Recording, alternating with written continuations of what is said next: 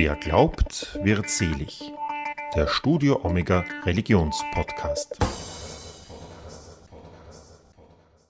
Herzlich willkommen zu einer neuen Folge von Wer glaubt, wird selig, dem Studio Omega Religionspodcast, sagt Udo Seelofer. In unserem Podcast begleiten wir Menschen auf ihrem Lebens- und Glaubensweg. Michael Bendorf ist Pastor der Friedenskirche in Braunschweig. Sein neues Buch trägt den Titel Wo Gott wohnt, von der Hoffnung für die Schöpfung. Darin geht es um die Frage, wie wir Menschen, obwohl die ganze Schöpfung derzeit in der Krise zu sein scheint, trotzdem Hoffnungsträger in der Nachfolge Jesus sein können.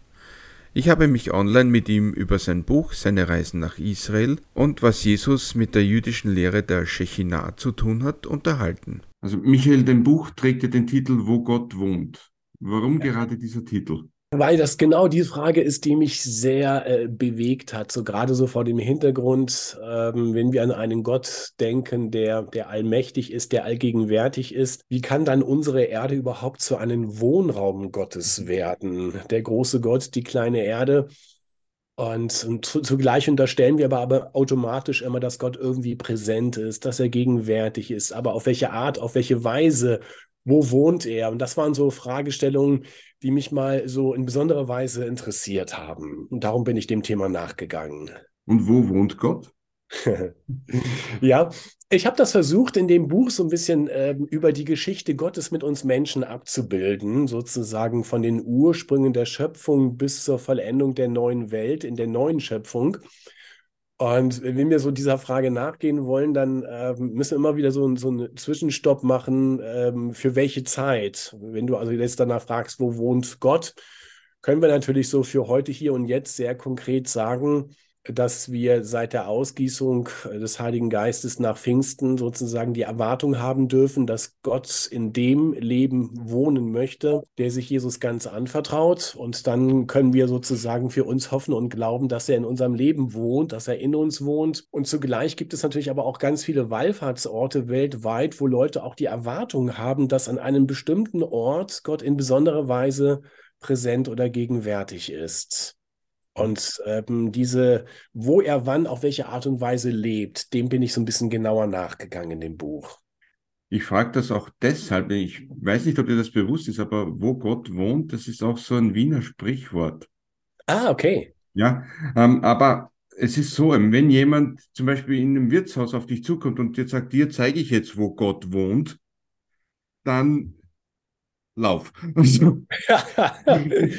okay.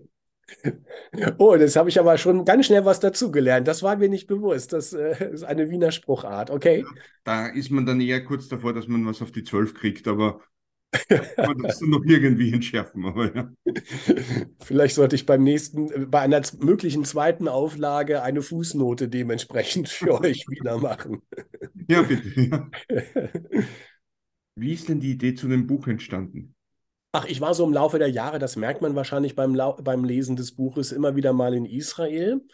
Und mich hat die Geschichte des, ähm, des Volkes Israels mit ähm, immer oft interessiert. Also der Gedanke, dass Gott sich dort manifestiert hat in, im ersten Tempel, dann so auch die jüdische Hoffnung im zweiten Tempel oder vorab in der Stiftshütte. Und äh, mich hat das immer fasziniert, wenn ich in Israel war oder wenn ich in Israel bin wie stark ähm, Juden auch bis heute äh, die Gegenwart Gottes beispielsweise an der Westmauer, an der Klagemauer, an der Western Wall festmachen. Und, ähm, und zugleich natürlich, wenn ich jetzt von unserem Christentum komme, her so bewegend, gut, ja, wir glauben, dass der Geist Gottes in uns wohnen möchte. Und zugleich aber haben viele fromme Menschen auch so eine ausgeprägte Sensibilität dafür, dass Gott in ihrer Kirche, in ihrer Ortsgemeinde wohnen möchte. Und all diese Fragen verbunden mit der Heilsgeschichte Gottes, also über die Zeiten hinweg, das hat mich einfach fasziniert und dem wollte ich mal ein bisschen genauer nachspüren und damit das dann möglicherweise theologisch nicht zu trocken wird, habe ich das sozusagen in Reiseberichte ein bisschen eingebunden, sodass man auch so einen, so einen narrativen Anteil, so einen geschichtlichen Anteil hat. Man kann sozusagen mit mir gemeinsam auf Spurensuche gehen in dem Buch und das hat mich fasziniert. Ist dir das Reisen, ist dir das selbst wichtig? Das Reisen.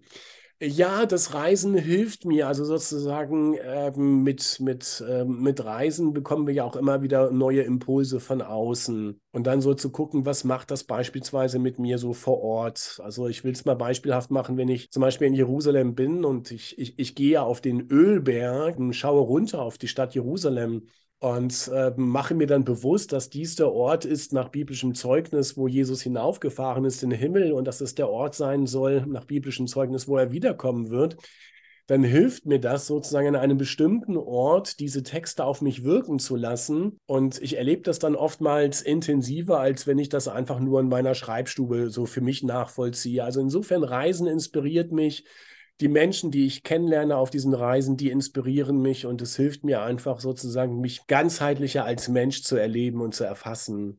Es ist auch so, man, man sieht da eben viel mehr dann als erst, aus erster Hand auch, oder? Ja. Wenn man da wirklich mal am See Genezareth steht oder am Toten Meer. Ja, ja, ganz genau. Gerade so das Tote Meer, so als der tiefste Punkt der Erde, der jetzt nicht durch Eis oder Schnee oder sonst wie überdeckt ist. Es ist eine unfassbare Stille an diesem Ort und dieser Ort ist vom Wasser her wirklich ein toter Ort. Und das für sich zu erspüren, diese Stille, diese äußere Stille, die dann auch zu einer inneren Stille werden kann, wenn es uns das gelingt, ist schon absolut faszinierend, ja. Du erwähnst in deinem Buch eben, da geht es ja gleich im ersten Kapitel eben um das Tote Meer, erwachendes Leben am Toten Ja. Meer ist das. Finde ich übrigens ist auch ein schöner Kontrast. Ähm, warum hast du denn genau diesen Titel ausgewählt für das allererste Kapitel? Weil der Kontrast so unglaublich intensiv ist. Einerseits stehst du an diesem Meer und es ist so unfassbar viel Tod in diesem Wasser. Und zugleich wird diesem toten Wasser in Anlehnung an die Prophetie aus dem Prophetenbuch des Alten Testaments Hesekiel in Kapitel 47 verheißen, dass dieses tote Wasser, der tiefste Punkt der Erde, der eben ein toter Punkt ist, eines Tages lebendig werden soll. Und krasser könnte der Unterschied ja nicht sein. Faszinierender könnte das eigentlich nicht sein. Und und das ähm, hat mich so dazu, gef äh, dazu geführt zu sagen, genau so, diesen Kontrast möchte ich aufgreifen. Etwas, was wir uns gar nicht vorstellen können, dass etwas völlig Totes lebendig werden soll. Und der tiefste Punkt der Erde, der eben ein toter Punkt ist, ähm, vom Geist Gottes belebt und lebendig gemacht werden soll. Das hat mich sehr innerlich bewegt und auch fasziniert. Als ich das gelesen habe, habe ich auch darüber nachgedacht, dass in der Bibel ist es immer wieder so, dass gerade die Underdogs und die Außenseiter irgendwie in den Mittelpunkt auch gerückt werden. Und das ist auch, finde ich, ein sehr schönes Bild dafür, äh, wenn gerade dort, wo man am allerwenigsten damit rechnet, sich das Leben dann warm bricht. Das, da, da bin ich voll, äh, gehe ich voll mit. Das ist für mich auch genau immer so ein ganz bewegender Punkt, äh, weil wir ganz oft immer sozusagen das Große, das Spektakuläre, das Elitäre, das Herrschende vor Augen haben. Aber Gott ist oftmals ganz anders, der das Unscheinbare, das Geringe, das Kleine, das Verachtete ansieht und aufrichtet und es in den Blick nimmt. Und das ist schon ein, ein bewegender Gott, den wir da, mit dem wir es zu tun haben. Hm. Du erwähnst da auch eben deinen damaligen Guide, Dani Walter, das war 2009, glaube ich, und der hat dir da etwas Spezielles gezeigt. Was war das genau? Ja, es, es gibt dort am Nordwestufer des Toten Meeres gibt es so ein kleines Naturreservoir, so ein Areal, wo man äh, schon in kleinen, in natürlichen etwas erkennen kann, wie sich dort an diesem toten Ort Leben Bahn brechen kann. Mhm. Ähm, und das ist so eine, eine, ein Phänomen, das man seit Ende des, des 19. Jahrhunderts, Anfang des 20. Jahrhunderts dort beobachten kann. Dadurch, dass ähm, der Jordan immer weniger Wasser in, den, in das Tote Meer hineingeführt hat, sank der, der Meeresspiegel des Toten Meeres mit der Folge, dass die Süßwasserquellen, die vorher vom Toten Meer über, überdeckt waren, auf einmal freigesetzt wurden und ähm, durch diese Süßwasserquellen äh, neues Leben entstehen konnte. Und das in Verbindung auch mit dem, mit dem Regenwasser, was vom, über das Kidrontal von Jerusalem zum Toten Meer fließt, entsteht auf einmal dort ein Naturreservoir, ein Areal, das zum Teil für Touristen öffentlich zugänglich ist, zum Teil eben halt nur Forscher und zum Teil kann man da mit besonderen Guides durchgehen. Und mit Danny Walter war ich dort wiederholt da. Und er hat uns dort ein Areal gezeigt, sozusagen, wo auf einmal ein Naturreservoir da ist, wo Bäume sind, wo Fische sind, wo eine Tierwelt ist, sowohl im Wasser als auch außerhalb des Wassers. Und das ist ein absoluter Kontrast zu der eigentlichen Gegend am Toten Meer und gibt uns einen kleinen Vorgeschmack von dem, wie es nach dieser Prophetie von Hesekiel 47 einmal sein kann. Und für Danny Walter war das schon die Erfüllung, die er vor Augen hatte in Hesekiel 47. Und für mich ist das so ein, ein Vorgeschmack von dem, was einmal kommen wird. Aber es ist ein ganz bewegender Ort. Wenn man da ist, dann muss man ihn einfach mal besucht haben. Hat Gott hier quasi einen Teaser gesetzt? Ja, ganz genau. Genau, so erlebe ich das eigentlich. So nehme ich das wahr, hm, dass wir wirklich so einen Vorgeschmack bekommen, was er eigentlich vorhat und wie er am Wirken ist. Was ist denn für dich das Faszinierende an Israel? Wie oft warst du denn dort? Ach, ich, es müsste, ich glaube, zwölfmal jetzt insgesamt war ich da. Ich habe mir das eigentlich nie ausgedacht, aber ich habe das so vom, mein allererster Besuch ähm, war schon dadurch geprägt, als ich da war. Klar, in, in, auf so einer Reise kann man nicht alles sehen, aber in mir war immer so ein Automatismus, naja, das machst du nächstes Mal.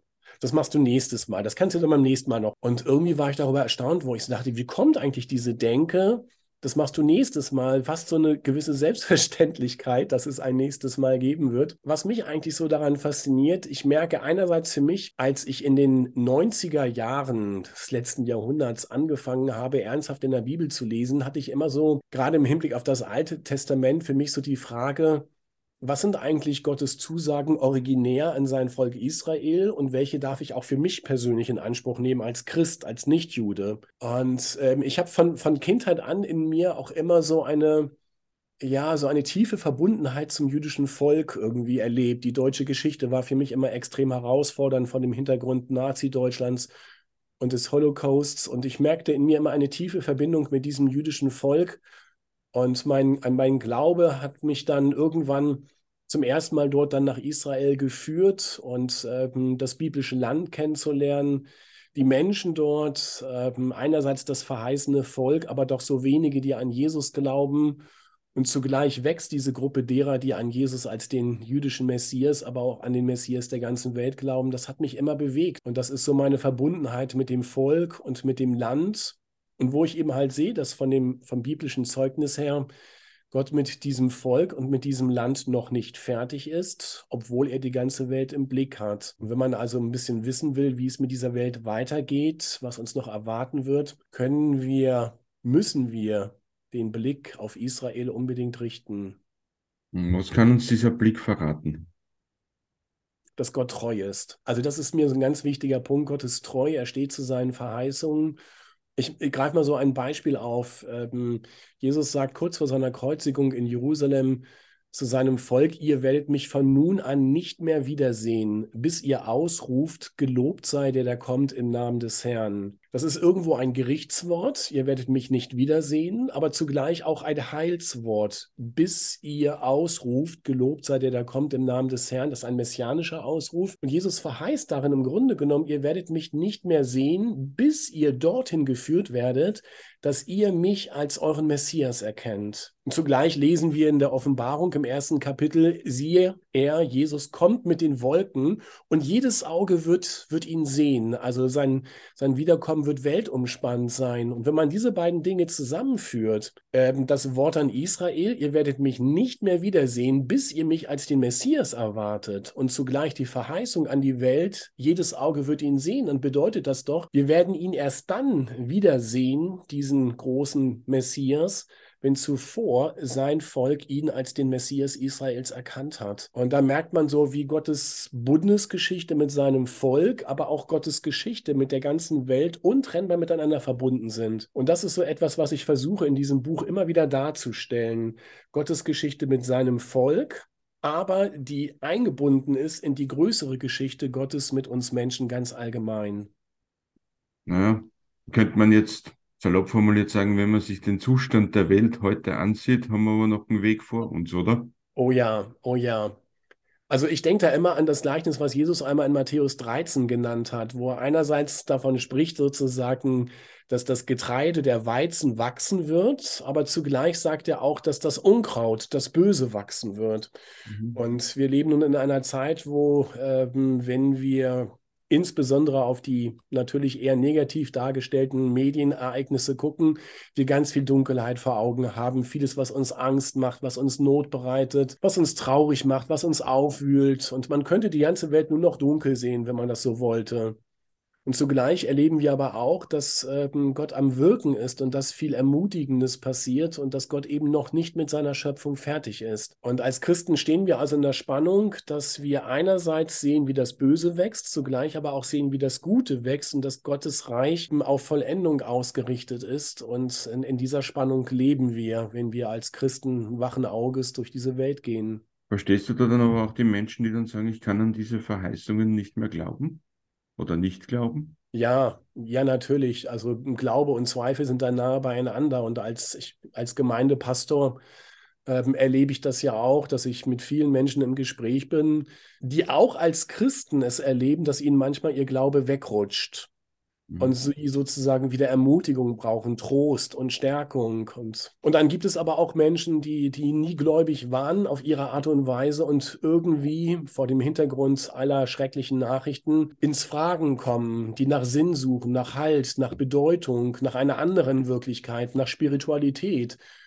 Und insofern äh, äh, habe ich vollstes Verständnis dafür, wenn einerseits Menschen suchend werden und auf der anderen Seite Menschen aber auch merken, boah, mein Glaube ist angefressen, er bröckelt und, und manchmal rutscht er mir auch weg. Und äh, das sind ja alles Realitäten, die wir erleben, sowohl innerhalb von Ortsgemeinden, Kirchen, aber auch ganz normal in der säkularen Welt. Was möchtest du diesen Menschen dann sagen, hm. auch mit deinem Buch? Ach, mein Buch ist im Grunde genommen, hat den, den Untertitel von der Hoffnung für die Schöpfung. Diese Hoffnung, die ist mir so wichtig. Wir haben eine Hoffnung, die Substanz hat. Wir kommen ja, wir sind ja gerade von den kirchlichen Feiertagen zwischen Ostern und Himmelfahrt beziehungsweise Pfingsten. Und ähm, unsere Hoffnung liegt in dem Gekreuzigten und Auferstandenen, der uns verheißen hat, dass er eines Tages wiederkommen wird und dass diese Erde es noch einmal erleben soll, was es heißt, dass Gott durch Jesus in Frieden, in Gerechtigkeit und in Liebe regiert. Also dass all das, was Gott von Anfang an auf dem Herzen hatte, wo, wo wir doch eine tiefe Sehnsucht in uns haben, dass das passiert. Wer von uns hat keine Sehnsucht nach Gerechtigkeit, nach Frieden, nach Liebe, nach Beziehung? Das ist doch eine Sehnsucht, die jeder von uns hat. Und wir leben von der Hoffnung, dass diese Sehnsucht eines Tages vollumfassend gestillt wird, wenn, wenn, wenn Gott abschließend handelt. Und diese Hoffnung möchte ich wachhalten und diese Hoffnung möchte ich teilen. Und diese Hoffnung hat mich auch inspiriert, dieses Buch dann letztlich dazu zu schreiben. Fällt dir das dann auch manchmal schwer, diese Hoffnung eben hochzuhalten? Dir selbst? Ich glaube, wir brauchen einander. Und ähm, jeder von uns braucht es, dass er eingebunden ist in eine gute Gemeinschaft, wo wir füreinander beten, wo wir füreinander da sind, wo wir füreinander einstehen. Und das gilt natürlich auch für mich. Ich brauche auch die Ermutigung und Stärkung durch andere, die mit mir gemeinsam unterwegs sind, auch in meiner Kirche, in meiner Familie. Und es ist im Grunde ist das, wir kommen ja jetzt so in die Sommersaison, die meisten Menschen fangen ganz allmählich wieder an, ihren Grill rauszuholen. Und beim Grill finde ich das immer ganz faszinierend, ähm, wenn die Kohlen ganz nah beieinander sind, dann fangen sie an, sich gegenseitig zu durchglühen. Wenn man sie auseinander nimmt, dann nimmt das Glühen ab. Und wir alle brauchen es, dass wir wie diese Grillkohlen ganz nah beieinander sind, dass diese Hitze sich ausbreiten kann. Und so ist das mit der Hoffnung auch. Wenn ich mich als einzelne Grillkohle rausnehme, dann werde ich ein bisschen kalt, ein bisschen grau, ein bisschen abgestaubt. Aber wenn ich mich hineinnehmen lasse in eine Gemeinschaft, dann kommt wieder was zum Brennen und zum Glühen. Und das braucht, glaube ich, jeder von uns. Du erwähnst in deinem Buch auch eine spezielle jüdische Lehre, die Lehre von der Shekina. Ich, ich hoffe, ich habe das jetzt richtig ausgesprochen. Worum genau handelt es sich hier? Ja, ach, das ist immer so ein bisschen, kommt immer so ein bisschen drauf an, wie man so geprägt ist. Vom Hebräischen würde man Shechina sagen, also die Betonung hinten auf dem A, aber man kann das sicherlich auch eindeutschen. Es geht im Grunde genommen, die Shechina ist so etwas wie die Niederlassung Gottes, um an einem bestimmten Ort für bestimmte Menschen in besonderer Weise einzuwohnen, ohne dabei auf seine Allgegenwart zu verzichten. Und die Shechinah ist sozusagen ein Begriff des Jüdischen, ähm, um zu verstehen, wie es sein kann, dass Gott, der einerseits allgegenwärtig ist, zugleich aber verheißen hat, dass er in, in der Stiftshütte oder später dann im Tempel dort im Allerheiligsten gegenwärtig sein will.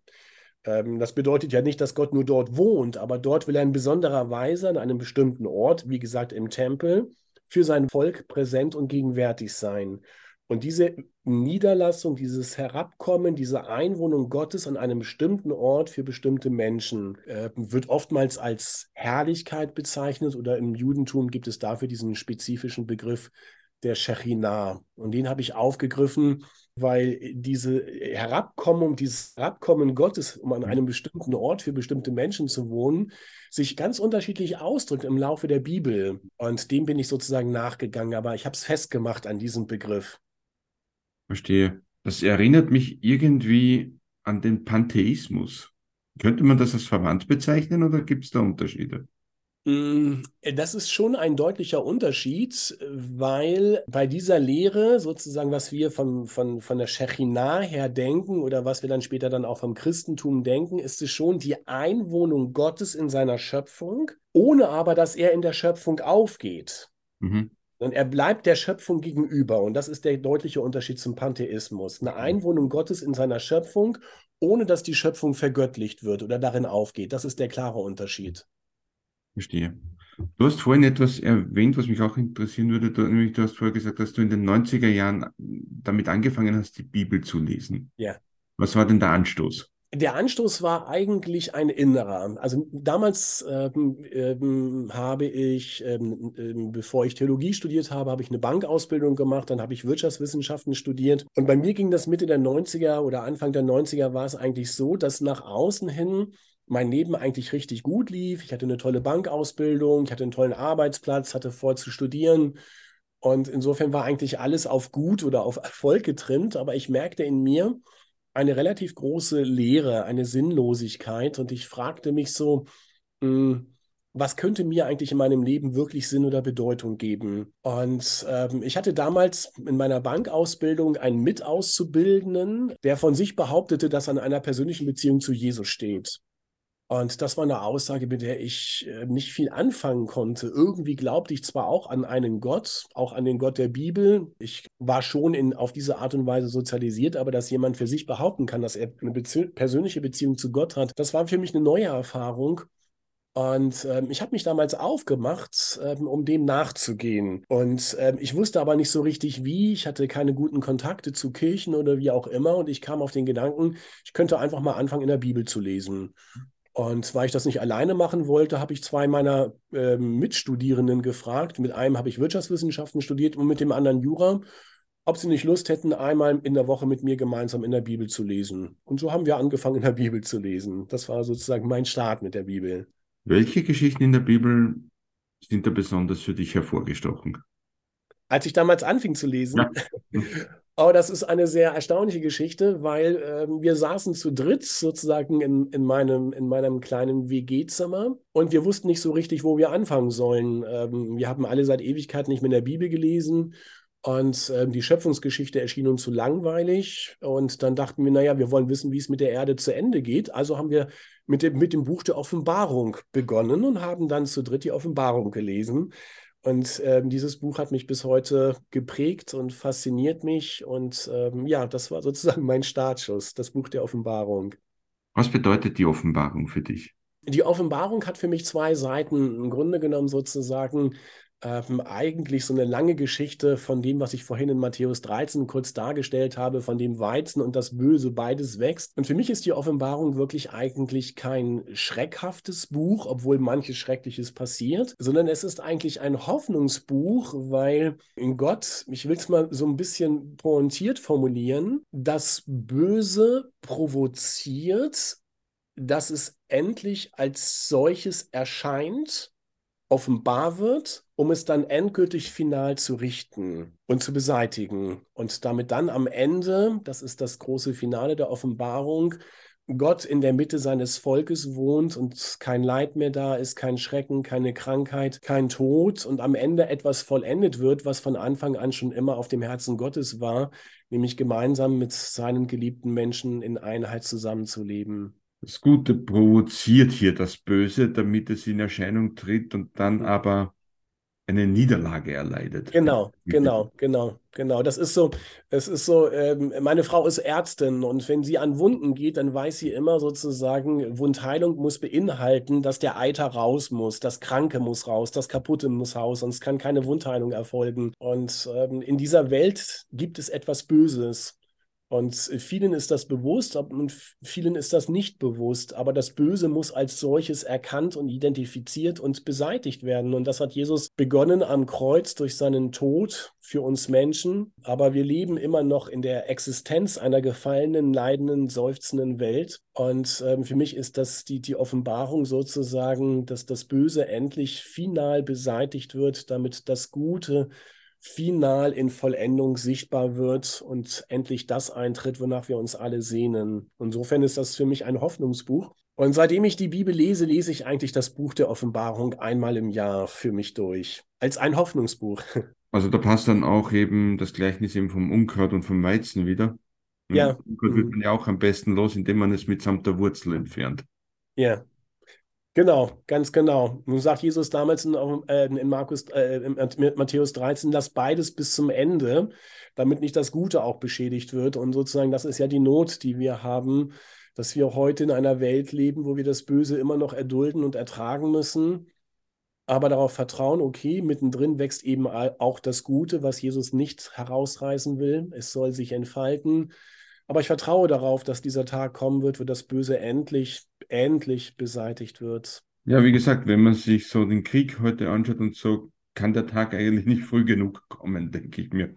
Ja, ja, absolut, absolut. Das ist schon auch für uns sehr herausfordernd, gerade vor dem Hintergrund des Ukraine-Krieges oder wenn ich an Nordkorea denke oder an die ähm, mögliche Zuspitzung des Konflikts zwischen China und Taiwan, aber auch gute, heile demokratische Gesellschaften, wo man immer dachte, das entwickelt sich gut. Da entwickelt sich manches eben halt überhaupt gar nicht gut, wenn ich an die unerträgliche Spannung zwischen Demokraten und Republikanern in Amerika denke. Oder auch in, in, in unserer Gesellschaft, wenn ich jetzt nur auf mein Land gucke, wie sozusagen, wie es immer schwieriger wird, ähm, stabile demokratische Mehrheiten zu gewinnen, die überhaupt regierungsfähig sind. Also es gibt viele Konfliktherde oder wenn ich, wenn ich an den Sudan gerade dränke, ach, es fallen einem so viele Dinge ein. Ich merke das gerade selbst, wie viele Punkte mir kommen, wo ich denke, darunter leide ich, ja. Mhm. Kommt dann ein bisschen so vor, um mal die griechische Mythologie zu zitieren, als würde man gegen die Hydra kämpfen. Ja. Und ist ein Kopf weg, wachsen zwei neue nach. Also. Ja, genau, genau. Ja, ja. Es ist ja so, wie du gerade erwähnt hast, dass wir in einer leidenden Welt wohnen, wie wir auch gerade gesagt haben. Wie kann, wie kann Gott denn in einer leidenden Welt wohnen? Ja, da bin ich froh, dass sozusagen, ähm, wenn ich an das sogenannte hohepriesterliche Gebet denke in Johannes 17, äh, wo Jesus sozusagen für seine Jünger betet und für die, die eines Tages durch ihren Glauben zum Glauben kommen, das schließt uns natürlich dann letztlich mit ein, dann ist es ja ganz interessant, dass Jesus für uns betet und uns eben nicht aus dieser Welt herausnimmt, sondern uns in diese Welt sendet, dass wir als seine Nachfolger einen Unterschied machen und er befähigt und bevollmächtigt uns durch seinen Geist. Und insofern sozusagen, ähm, da dürfen wir das in Anspruch nehmen, wenn Jesus in der Bergpredigt sagt, ihr seid das Licht der Welt, ihr seid das Salz. Er will durch uns einen Unterschied machen. Das ist unser Auftrag, das ist unsere Sendung und der wollen wir wollen wir nachkommen, so gut wir das können. In welcher Verbindung steht Jesus denn zur Shechinah? Das ist ganz schön. Johannes ähm, greift in seinem Evangelium gleich zu Beginn in seinem Prolog, also im ersten Kapitel, eigentlich die Shechinah-Theologie auf. Er formuliert sie aber so, dass wir als Christen das vielleicht nicht sofort erkennen, aber für einen Juden das eigentlich sofort klar war. Wenn er zum Beispiel äh, in, in, in Vers 14, Kapitel 1 sagt, und das Wort wurde Fleisch und wohnte unter uns und wir sahen seine Herrlichkeit, dann ist das eigentlich Shechinah-Sprache, Shechinah-Tempeltheologie. Ähm, denn wenn wir sagen, ähm, die Shechinah ist die Herablassung Gottes, um an einem bestimmten Ort für bestimmte Menschen zu erscheinen, dann wird jetzt sozusagen aus der Einwohnung Gottes in einem Tempel die Fleischwerdung Gottes in die Menschen Jesus. Er wohnte unter uns und wir sahen seine Herrlichkeit. Das ist genau das, was Shechinah meint. Also insofern ist Jesus sozusagen die Vollendung der jüdischen Shechinah. Wie, wie versuchst du als Pastor denn das deiner Gemeinde zu vermitteln? Hm, sicherlich auf vielfältige Weise. Also jetzt zum Beispiel, beispielsweise natürlich über Predigtreihen oder, oder über Seminarwochen. Ich habe jetzt gerade vor 14 Tagen eine Seminarwoche gemacht über das Buch. Ähm, wir stehen ja immer so ein bisschen so als, als ähm, Gemeinden vor der Herausforderung, dass das ähm, Vorwissen der Menschen, die in die Kirchen kommen, immer geringer wird. Und, ähm, und mein Buch ähm, beinhaltet ja schon relativ viel theologisches Wissen. Und, ähm, und die Herausforderung ist immer, das ist letztlich eine didaktisch-methodische Herausforderung, wie kann man die Menschen so schrittweise da hineinführen, dass sie ein gutes, fundiertes biblisch-theologisches Wissen aufbauen. Und wir haben dazu bei uns in der Gemeinde unterschiedliche Stufen, kann man, kann man sagen. Also von einem Gottesdienst, wo wir das Vorwissen versuchen, eher niedrig zu halten, so gut es uns gelingt. Die biblischen Texte sind ja oftmals auch sehr kompakt, aber dann haben wir vertiefende Seminare. Wir haben vor im Herbst letzten Jahres ein eigenes Bibelkolleg gegründet bei uns an der Gemeinde um über dieses Bibelkolleg sozusagen dann mal echte Tiefenbohrungen zu machen, ähm, wo man sich dann wirklich intensiver einem Thema äh, sozusagen widmen kann. Wir entwickeln Begleitmaterialien zu unseren Predigten, was dann in Hauskreisen vertieft werden kann, in Gesprächsgruppen, in Kleingruppen. Und wir versuchen natürlich auch die Dinge einfach vorzuleben, ganz praktisch. Ähm, das sind so verschiedene Ansatzpunkte, was wir versuchen als Ortsgemeinde umzusetzen. Du hast ja vorhin erwähnt, dass du eigentlich eine Bankausbildung gemacht hast. Heute bist du Pastor. Wie ist es dazu gekommen? Ach, es war eigentlich, also ursprünglich, genau, ähm, war ich Banker. Nach meiner Ausbildung habe ich ähm, Wirtschaft studiert und Personalentwicklung. Und dann bin ich an der Uni geblieben, um genau in dem Bereich auch zu promovieren und dann später auch zu habilitieren. Und während dieser Zeit, ich habe damals in Göttingen gelebt oder wir als Ehepaar, hm, war ich ehrenamtlich in, in einer Ortsgemeinde in der Gemeindeleitung. Und es gab eine Zeit, da hatten wir ähm, keinen kein Pastor, wir waren also pastorenlos. Und in unserer Freikirche ist es so, dass die Ortsgemeinde sozusagen über Berufungsgespräche sich ihren Pastor selber auswählen kann. Und ich war in diesem Berufungsausschuss, also in dem sogenannten Personalausschuss. Und ähm, ich war morgens im Gebet und bat Gott so, dass er uns zeigt, so welche Person es sein könnte, die bei uns zukünftig als Pastor oder Pfarrer arbeitet. Und während ich so im Gebet war, das war im Jahr 2000, also vor, vor 23 Jahren, äh, während ich im Gebet war, sagte Gott auf einmal zu mir, völlig unvermittelt. Ähm, und ich werde dich eines Tages einmal in einen pastoralen Dienst stellen. Und das war für mich ein völlig überraschendes Reden Gottes im Gebet, mit dem ich überhaupt nicht gerechnet habe und auf, worauf ich gar nicht ausgerichtet war, weil ich war auf meine Doktorarbeit ausgerichtet, auf meinen Weg an der Uni. Das Reden Gottes war in dem Moment so klar, äh, dass ich nicht so weiterleben konnte, als wenn er nicht gesprochen hätte.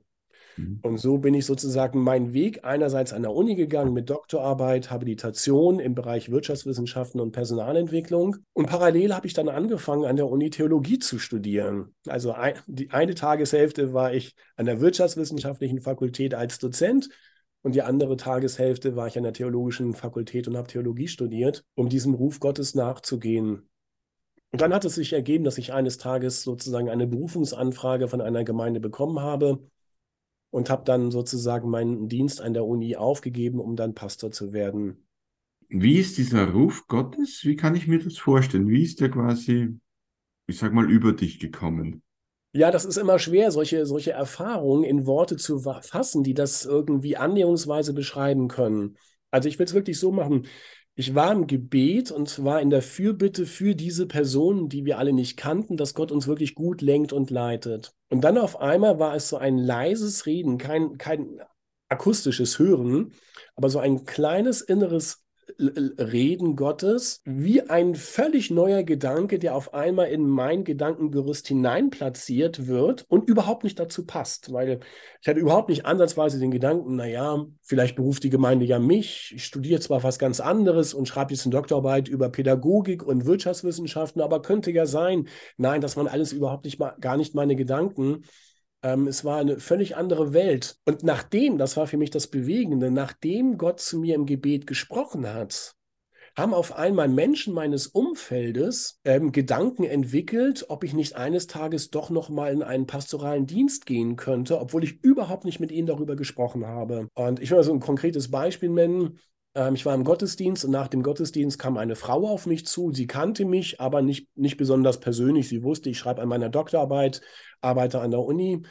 Und sie sagte zu mir, du, ich hatte heute im Gottesdienst einen Eindruck, ich möchte ihn dir einfach weitergeben, guck, ob du damit was anfangen kannst. Mhm.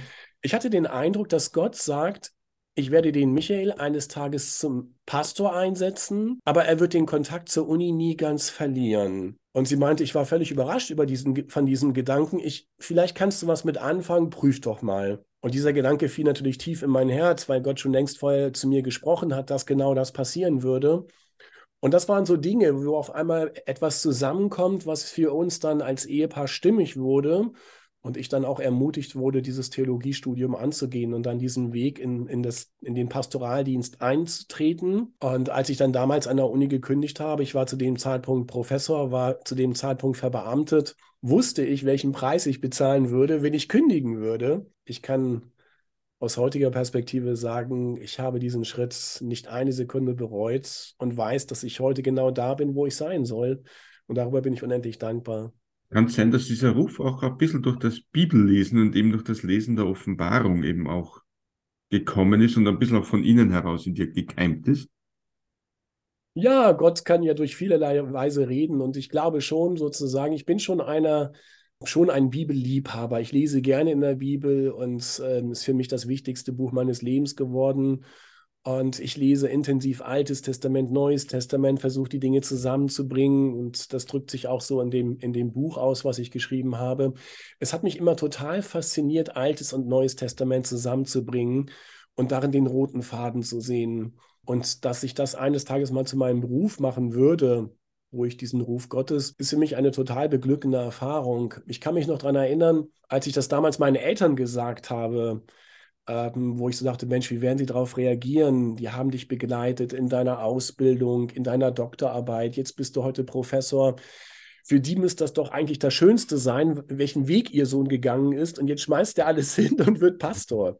Und ich kann mich noch daran erinnern, wie mein Vater damals spontan sagte, als er das erste Mal von diesem Gedanken hörte, da sagte er zu mir, ach, das ist doch schön, dann kannst du das, was dir das Wichtigste ist, zu deinem Beruf machen. Das ist doch schön. Und ich dachte, boah, was, was für eine Freisetzung, ähm, wenn, wenn dein Vater dir sowas sagt, ja. Das ist dann im Prinzip einfach, kann man sagen, was Schöneres, eine schönere Aussage könnte man sich nicht wünschen, oder? Ja, absolut, genau. Wie bist du denn dann beim Schreiben des Buches dann? Wie bist du da vorgegangen? Ja, also für mich war das ja so, ich war, wie gesagt, einige Male in, in, in Israel und die intensivste Schreibphase hatte ich im Frühjahr letzten Jahres. Also ich habe manches von meinen von meinen wiederholten Israel-Besuchen immer wieder auch schriftlich verarbeitet, auch in Predigten oder in Seminaren. Das heißt, im Laufe der Jahre haben sich unterschiedliche Dateien angesammelt. Und irgendwann merkte ich, dass ich diese ganzen Erfahrungen, die ich gemacht habe und meine biblisch-theologischen Einsichten irgendwie mal kompakt zusammenbringen möchte in einem Buch und habe dann sozusagen alles mal so zusammengefügt, was da so an Material ist, um zu gucken, kann ich daraus letztlich eine Einheit formen aus meinen Erfahrungen und aus den Erkenntnissen, die ich in der, in, in, in der Heiligen Schrift gewonnen habe.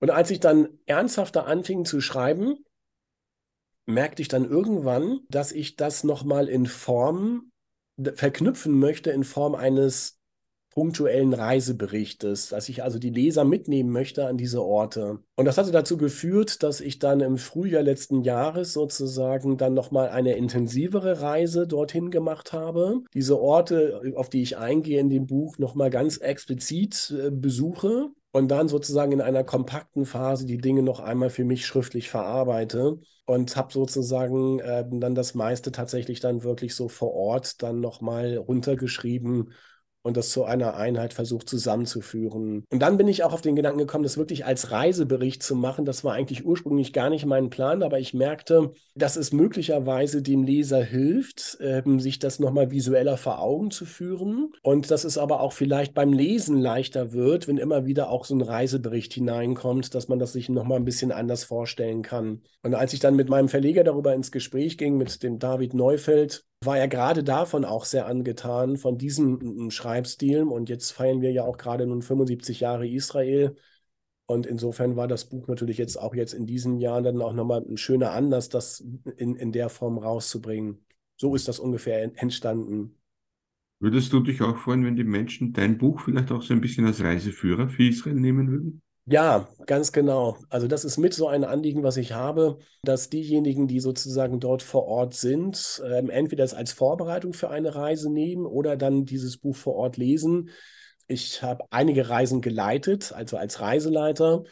Vieles, was ich darin verarbeite in diesem Buch, habe ich sozusagen vor Ort schon als Andachten gehalten und habe immer gemerkt, wie, wie bereichernd die Leute es erlebt haben, dass sie vor Ort sozusagen meine Andacht genau an dem Ort so hören. Und das hat mich dann auch irgendwie inspiriert zu sagen, Mensch, das wäre irgendwie schön, wenn jemand, der dorthin reist, dieses Buch mitnimmt und das entweder vorbereitend oder dann vor Ort liest, um dann auch vielleicht die Informationen zu bekommen, auch das biblisch-theologische, äh, wo man so eben nicht nebenbei drauf kommt oder auch als Laie vielleicht gar nicht auch die, die Möglichkeiten hat, wie jemand, der Theologie studiert hat. Lieber Michael, ich habe noch eine letzte Frage. Wenn sich die Menschen aus dem Lesen deines Buches eine Sache mitnehmen sollten, welche sollte das sein aus deiner Sicht? Ich glaube, so, ähm, was mich sehr bewegt hat, war, dass sich so am Ende alles darin bündelt, in, in dem Kapitel 21 der Offenbarung, wo Gott deutlich macht, dass er in der Mitte seiner Menschen wohnen möchte und es kein Leid mehr gibt, kein Geschrei, keine Tränen, kein Schmerz, kein Tod. Und er wirklich in untrennbarer Einheit mit ihnen sein möchte. Ähm, und wenn der Gedanke wachgehalten und lebendig gehalten wird durch alle Täler unseres Lebens, durch alle dunklen Stunden, dass am Ende genau das da sein wird. Ich glaube, das wäre so ein toller Ermutigungscharakter, Gott möchte bei uns wohnen, nicht nur irgendwann mal, sondern eigentlich schon heute, hier und jetzt. Aber am Ende wird es vollendet. Michael, ich denke, das war ein gutes Schlusswort. Vielen lieben Dank, dass du dir die Zeit für das Gespräch genommen hast. Sehr gerne. Danke dir. Das war Wer glaubt wird selig, der Studio Omega Religionspodcast für heute. Wenn Ihnen unser Podcast gefallen hat, dann empfehlen Sie uns weiter und erzählen Sie Ihren Freunden und Ihrer Familie von uns. Außerdem würden wir uns freuen, wenn Sie uns eine gute Bewertung auf der Podcast-App Ihrer Wahl schreiben und uns auf Facebook, Instagram, Twitter oder auch YouTube folgen. Das Buch von Michael Bendorf, Wo Gott wohnt, von der Hoffnung für die Schöpfung, erschien 2023 im Neufeld Verlag. Dann bleibt mir nur noch, mich für heute zu verabschieden. Auf Wiederhören und bis zum nächsten Mal, sagt Udo Silhofer.